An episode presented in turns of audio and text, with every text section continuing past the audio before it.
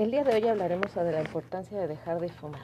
Para iniciar con este tema debemos de ser conscientes del daño que genera el fumar a nuestro cuerpo, como son los problemas cardiovasculares, que pudieran ser coágulos sanguíneos, debilitamiento de las paredes de los vasos sanguíneos en el cerebro, lo que nos pudiera llevar a un accidente cerebrovascular.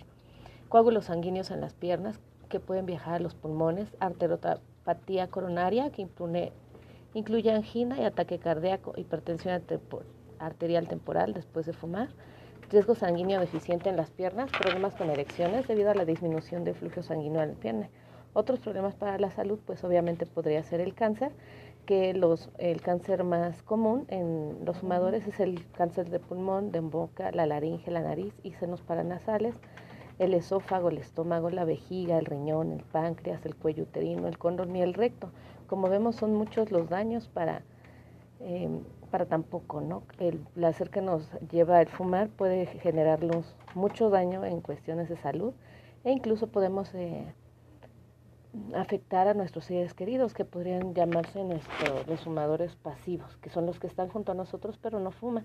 Y esto eh, es más grave cuando son niños los que tenemos cerca, pues tenemos podemos este, generarles problemas pulmonares e incluso eh, en caso de los bebés, pueden nacer con bajo peso, tener un, parto prematuro, aborto espontáneo, pueden nacer con labio leporino, tienen eh, una disminución en la capacidad para saborear y oler.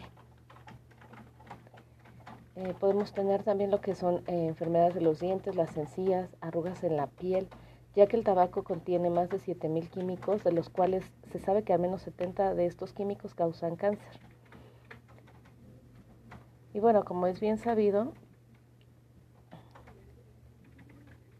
la mayoría de las personas que inician eh, este hábito es que es socialmente aceptado inician en su adolescencia y esto es derivado a su necesidad de pertenencia, ya que queremos ser parte de un grupo determinado.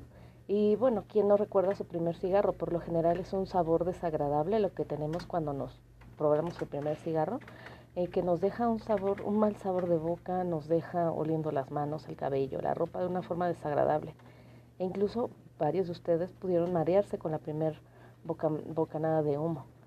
Pero aún así lo seguimos haciendo. ¿Y por qué? O sea, incluso eh, muchos seguimos aprendiendo el sacar humo por la nariz, hablar con el humo dentro, hacer unas donas de humo.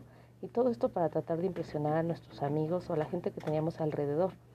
Pues esto eh, generaba nuestra forma de pertenencia. Pero ¿qué pasa con el transcurso de los años? Esto se vuelve una adicción porque es algo que se vuelve, muy difícil de dejar eh, por alguna dependencia, ya sea psicológica o incluso fisiológica.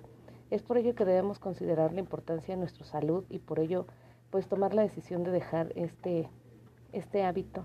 Además en estos tiempos de COVID resulta de mucha mayor importancia tener una buena salud pulmonar.